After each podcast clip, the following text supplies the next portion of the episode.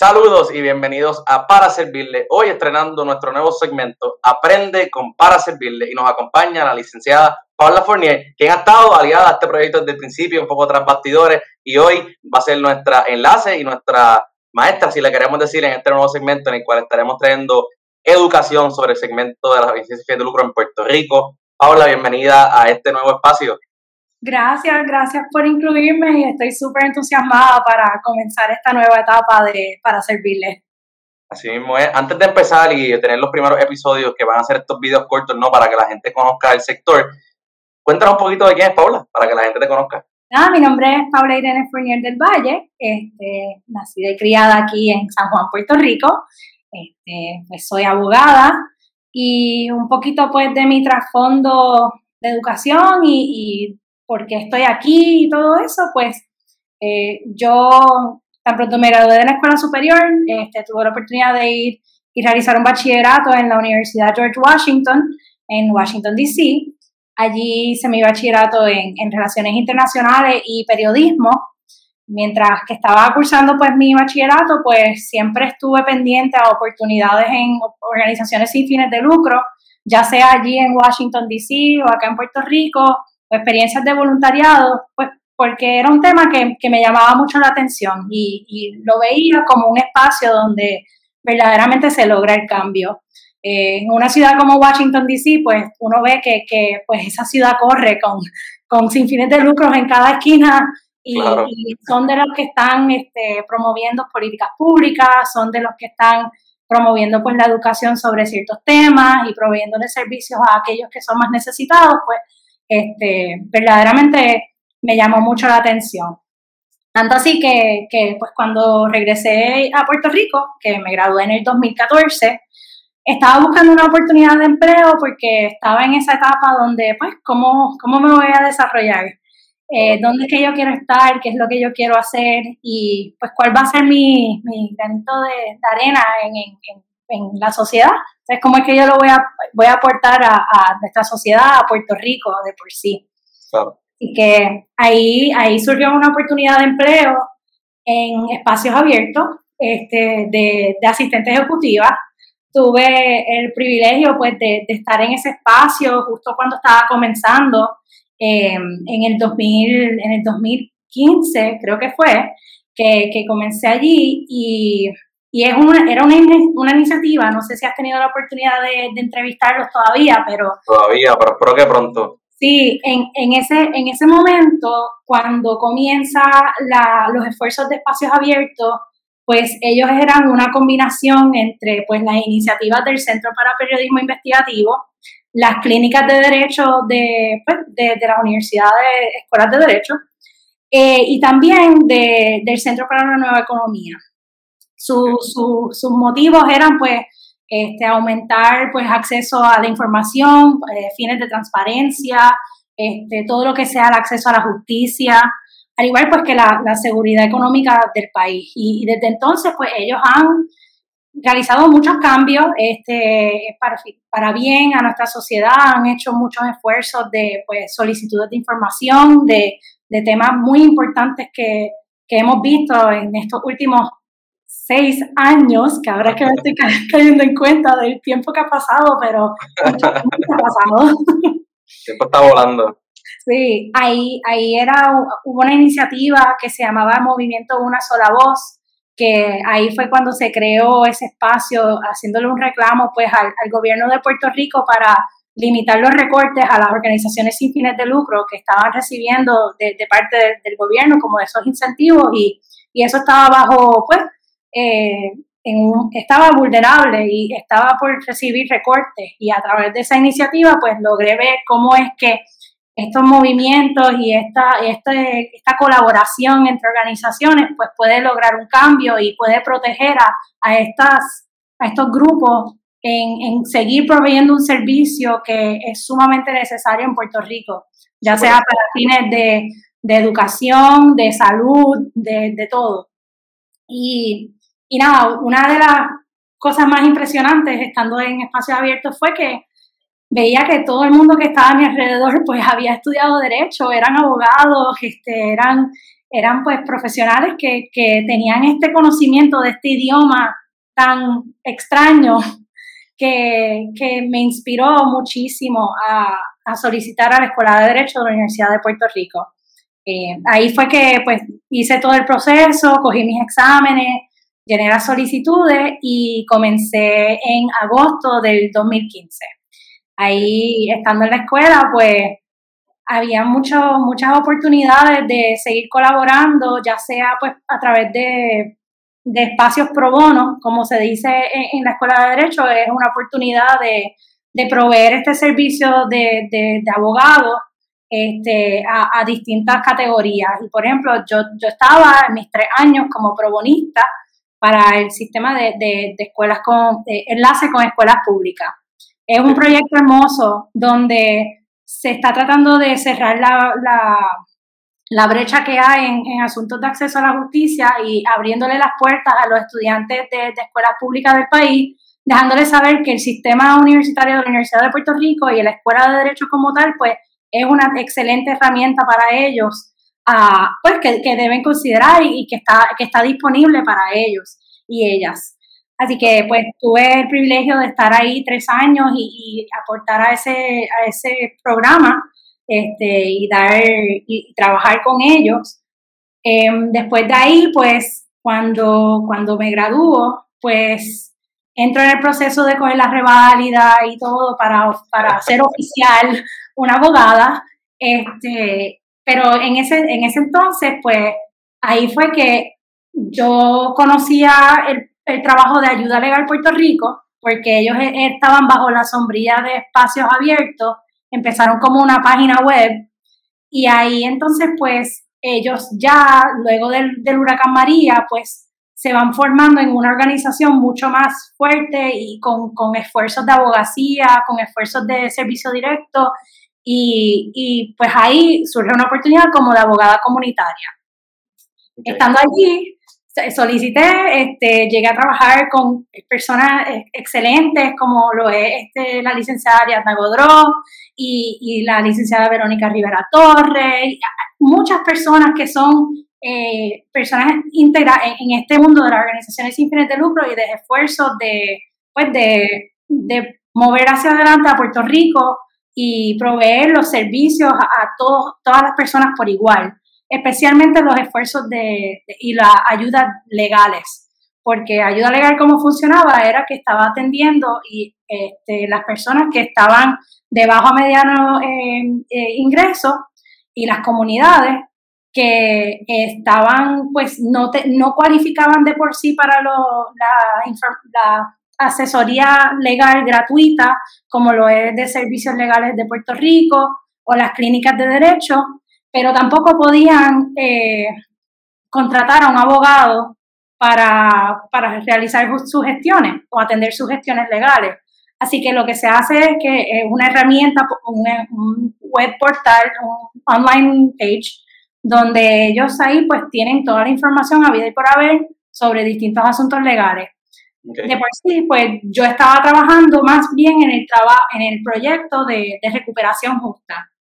Era un proyecto hermoso donde era de, de muchos eh, sentimientos encontrados de, de, que, del trabajo de atender a las personas víctimas de los huracanes Irma y María, eh, en todo lo relacionado a sus solicitudes de FEMA, eh, todo lo que sea sus solicitudes a distintos fondos federales, este, los obstáculos que ellos encontraron y, y pues ahí estuve, eh, tuve el honor de estar allí hasta, hasta diciembre de, del 2020, donde pues estuve en un espacio hermoso con personas hermosas, donde aprendí muchísimo y, y se me abrió la puerta para poder seguir eh, desarrollándome como profesional abogada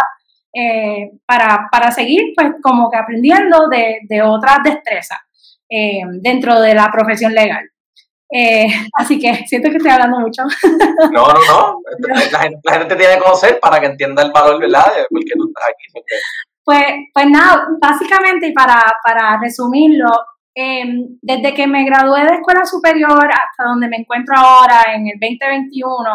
pues tuve la, la oportunidad de ver y conocer no tan solo las organizaciones que, en donde trabajé y lo que vi mientras que estaba en la escuela de Derecho, sino también ver las distintas organizaciones que existen a través de las colaboraciones que se hicieron dentro de las organizaciones donde yo estaba. Y eso es de las cosas más importantes que hay en este mundo de las sin fines de lucro, es esa solidaridad, esa colaboración y, y pues me llamó mucho la atención pues aprender más sobre cómo funcionan. Este, yo en este, para fines de, de este podcast y este show y este, todo este recurso, pues yo soy una ciudadana cualquiera que tengo pues mi, mi profesión legal, pero más bien todo lo que voy a estar compartiendo contigo eh, a través de estos episodios pues es sobre lo que me ha dado la curiosidad de aprender de, de las sin fines de lucro, todo lo que he visto a través de distintas plataformas, ya sea la misma de Ayuda Legal Puerto Rico, al igual que publicaciones que hay disponibles de, de Fundación Flamboyán, al igual que Colmena 66. Este, son todas estas herramientas que fuera de las del mismo del Estado, porque el Departamento de Estado tiene y eh, eh, Hacienda también tiene, eh, distintos recursos que uno puede acceder este, para, para, aprender más sobre cómo es que funcionan las sin fines de lucro y cómo es que pues, se puede montar una y, todo lo que conlleva eso. Em, además de, eso, pues también de mi research así cotidiano de que todo el mundo puede hacer, pues me, me esforcé en, querer desarrollarme un poco más y decidí matricularme en, una, en un curso de certificaciones a través de la Universidad de Notre Dame eh, en Indiana. Este, esto fue pues a través también de un, de un Google Search de, de todas de las herramientas que habían disponibles para aprender más sobre las sin fines de lucro. Y ahí fue que me matriculé en, el certificado que tiene que ver con eh, las sin fines de lucro y el desarrollo de recaudación de fondos y el manejo de sin fines de lucro.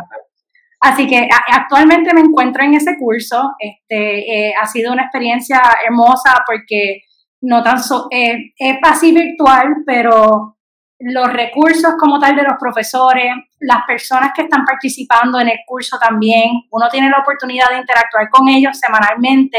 y ver cómo es que los esfuerzos de ellos mismos y de las organizaciones que están, ya sea en los Estados Unidos, en México, en Europa, hay un perfil bien este, diverso de los estudiantes que uno pues puede aprender cómo es que funciona alrededor del mundo eh, por la composición de, de los estudiantes y de las experiencias de los profesores. Así que también eso, eso es algo que pues me encantaría pues traer a, a, las personas que se están conectando eh, a conocer de, de, cómo es que eh, todo esto pues puede ser una tremenda herramienta si les interesa formar una organización sin fines de lucro, colaborar con una, tener alguna idea de cómo es que funcionan exactamente, eh, brindarle apoyo a una persona que, que, quizás quiera montar una y pues por eso es que estamos aquí.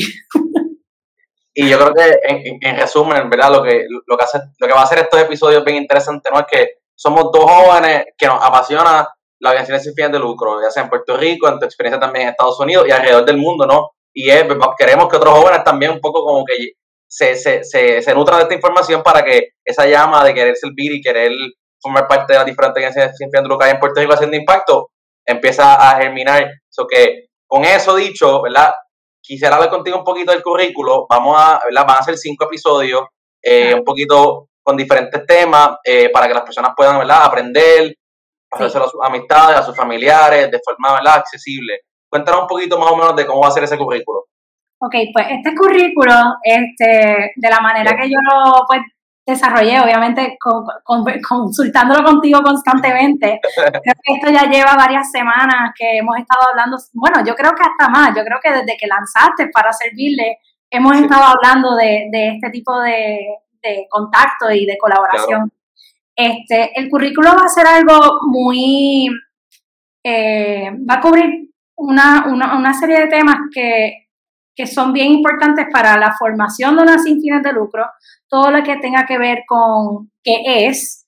qué tipos de organizaciones sin fines de lucro existen, ¿sabes? De, de, qué se tratan, cómo es que uno lo puede montar, ya sea pues, en el marco legal y corporativo, Eh, también está la oportunidad de pues, hablar cómo es la estructura de por sí de una organización sin fines de lucro en todos los aspectos organizacionales, todo lo que sea el día a día, el desarrollo de una estrategia, cómo mantener un presupuesto y, todo lo que tenga que ver con pues, mantener esas sin fines de lucro corriendo y rindiendo el servicio que quiera proveer. Y más allá de eso, también pues vamos a estar hablando sobre los esfuerzos de recaudación de fondos, que es lo que yo he visto a través de mis certificaciones, que todo lo que tenga que ver con propuestas, ya sean estatales, federales, este, a través de fundaciones privadas, todo lo que tenga que ver también con recaudación de fondos de por sí como de una persona dentro de la organización solicitándole a un donante, un individuo, una corporación, las aportaciones que pues podrían brindarle a la organización para que pueda correr ya sea sus operaciones administrativas, el proveerle un puesto a una persona en particular que pueda dar un servicio específico eh, para poder dar o realizar talleres, em, también el esfuerzo de pues recaudar fondos para,